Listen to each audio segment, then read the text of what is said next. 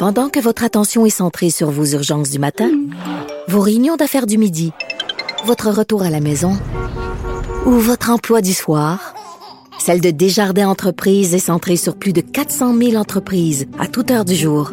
Grâce à notre connaissance des secteurs d'activité et à notre accompagnement spécialisé, nous aidons les entrepreneurs à relever chaque défi pour qu'ils puissent rester centrés sur ce qui compte, le développement de leur entreprise.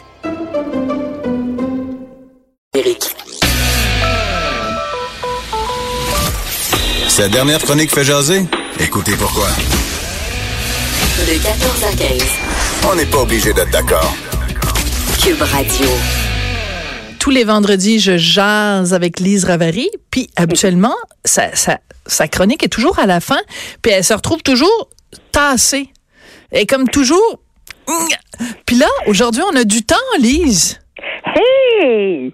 Wow! C'est parce que j'ai pensé à toi, je me suis dit, ah, Journée internationale des droits de la femme, elle va en avoir des choses à nous parler. Mais c'est pas du tout de ça qu'on parle aujourd'hui.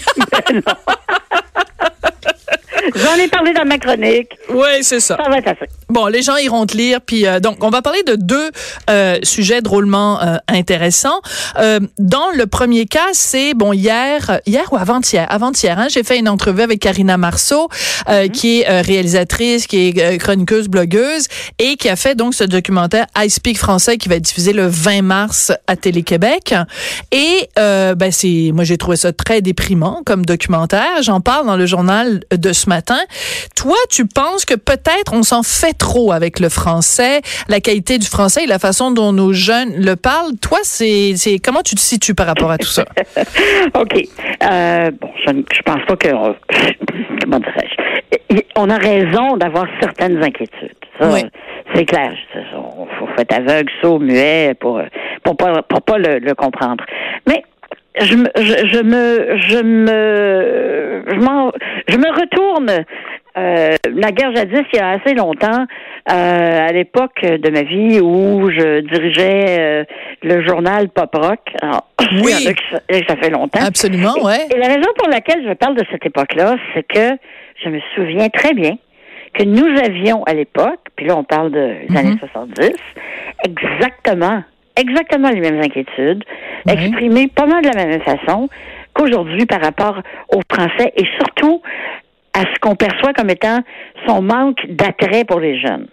Ma génération n'a pas écouté de musique francophone, un petit peu harmonium, beau dommage, puis pas trop. Hmm. Hein? Pas trop. Fallait pas être contaminé. On écoutait du gros rock britannique, américain, canadien, anglais. Si c'était pas en anglais, en partant, c'était. Non. suspect, suspect de quétainerie. Oui, Bon. mais en même temps, Lise, ce n'est pas parce que on se posait ces questions-là en 1970 qu'il n'est plus pertinent de se les poser en 2019. Ce que ça veut simplement dire, c'est que d'une génération à l'autre, rien n'est gagné, rien n'est acquis pour le français, malgré la présence de la loi 101, malgré la présence d'un gouvernement qui tienne à protéger la langue, il reste quand même que parce que dans le, documentaire de Karina, elle a commandé donc un, sondage, elle nous en a parlé euh, ici. 65 60% des jeunes québécois sont en faveur de la- l'assouplissement de la loi 101 pour permettre d'avoir une éducation en anglais dès le primaire. Et quand on regarde dans la ville de Québec, c'est 91% qui sont d'accord pour ça. La loi 101, l'essence de la loi 101, c'est justement de dire, puis c'est surtout beaucoup pour l'immigration, on voulait pas que les gens qui viennent de l'extérieur du pays viennent ici et se scolarisent. Ben c'est ça. Mais les Québécois ont payé dans le sens où ils ont perdu le choix. Oui. Alors que ça s'adressait pas à eux au départ. Oui. Mais Comme on dirait, collateral damage. oui, oui, un dommage collatéral, tout à fait. tu vois, les mots existent en français, disons-le en français. Hey, c'est en train Mais- de, te- transformer en ma tante 101. Mais, mais ça t'inquiète pas, ce chiffre-là? non, de c'est pas que ça m'inquiète pas, mais c'est que, comme je te dis, si on retourne en arrière, Oui. je pense qu'il y a quelque chose dans l'anglais. euh, Puis c'est pas la langue, ça, ça pourrait être le chinois, ça pourrait être n'importe quoi. Mm-hmm. Mais dans la culture populaire mondiale, depuis la Deuxième Guerre mondiale, puis même avant, la culture nord-américaine, américaine, domine. Et elle a un attrait incroyable, et en particulier sur les sur les jeunes, parce que elle les met quand même un peu en, en décalage par rapport à leurs parents ou leur famille, qui eux sont, tu sais, écoutent peut-être du Félix Leclerc une fois de temps en temps. Euh, je pense que c'est un peu aussi un geste de de, de rébellion. Et ce qui se passe après, à un moment donné, tu, tu vieillis, tu prends de la maturité, euh, tu t'ouvres l'esprit un peu. Tu sais, c'est rare à 16-17 ans que tu aies l'esprit très ouvert. Tu penses que tu as l'esprit ouvert, mais il te manque peut-être trop d'informations pour ouvrir ton esprit correctement.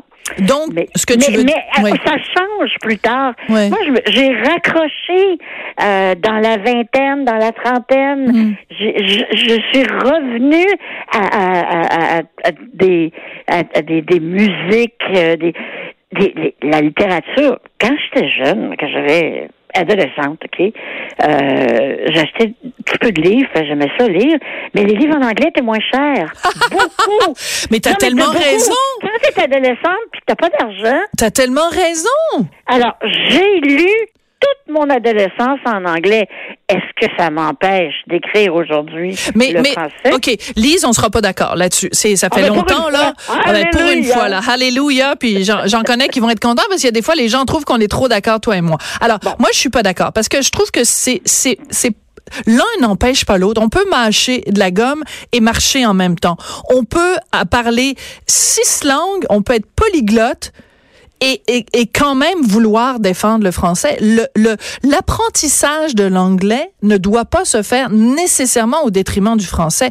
Par contre, si on a des élèves qui, dès le primaire, sont éduqués en anglais, ça veut dire que de 8h30 le matin jusqu'à 15h, ils sont en anglais constamment, le français devient uniquement la langue qui parle à la maison ou qui parle au dépanneur.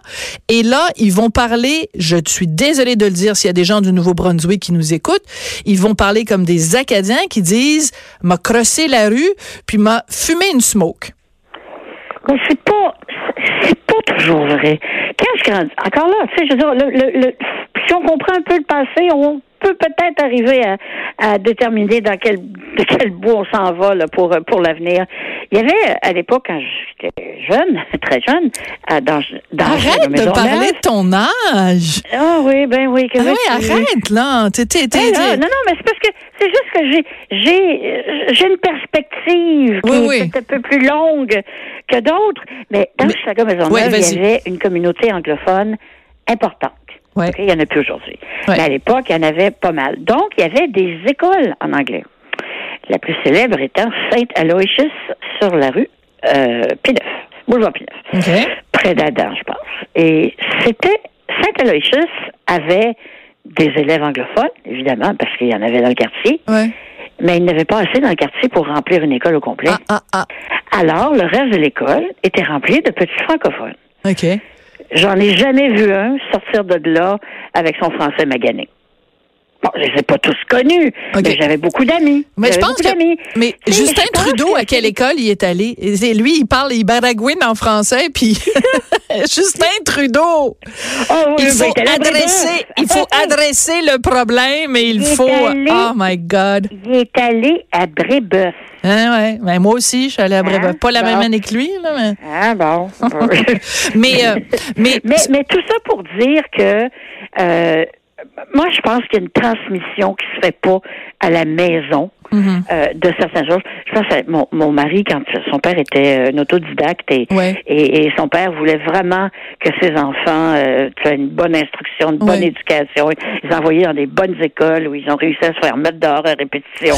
Mais ce qui est toujours le but, évidemment, de se faire ça, euh, évidemment. sacrer dehors. Mais le- Ouais. tous les dimanches matin, Ouais. OK? Il y avait une espèce de petit déjeuner en famille. Et après, M. Desmarais, non pas la famille, mais Non, non. comme j'appelle la branche pauvre, euh, euh, faisait écouter des disques aux enfants, Mm. des disques soit de la musique classique, soit soit du Gilbert Bécaud, du, Mm. de l'Aznavour, euh, Pauline Julien, et ainsi de suite.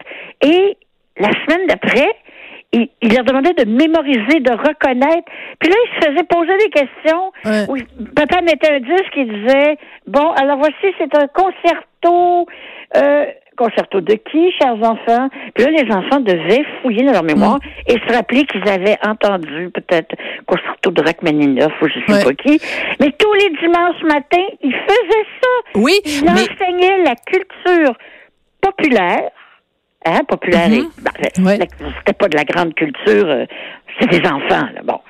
Mais ils il leur enseignaient euh, la, la- la culture d'ici, la musique d'ici, euh, la littérature d'ici. ouais. Mais quand même, mais ça, qui fait ça aujourd'hui? Ben, qui fait ça? Puis je te dirais, puis c'est un petit peu aussi un, un élément que, que j'aborde dans ma chronique de ce matin, c'est que on a tous une responsabilité. Tous les Ben oui. adultes, on a tous une communauté. Toutes les corporations. Moi, le nombre de fois où j'entends dans des publicités des, des, des erreurs de français. Donc, ça veut dire qu'il y a quelqu'un, il y a un publicitaire quelque part dans un bureau qui a écrit une phrase fautive. Là, il y a quelqu'un qui est passé à côté, le réalisateur a vu ça, il dit, ah, pas de problème. Après ça, le comédien est arrivé, puis il lit le texte. Puis là, après ça, c'est approuvé par la compagnie, puis il y a personne qui se rend compte qu'il y a une grosse erreur de français. Je veux dire, c'est, c'est, ça arrive régulièrement. Le nombre de vedettes québécoises qui, que ce soit sur Twitter ou sur Facebook, inondent leur discours de mots euh, euh, de mots en anglais. Puis regarde, moi aussi je le fais là. Je passe mon temps à dire that's it, that's all, puis tout ça. J'ai de- des expressions anglaises, il y a pas de problème. Quand tu es rendu à utiliser un mot anglais alors que le mot français existe, on a tous une responsabilité. Puis je te Oui, dirais je- aussi je- nos je mots t'as dit de politiciens. Mais, mais ça va passer, Sophie. Nos Ça politiciens qui s'expriment n'importe comment, ça va passer.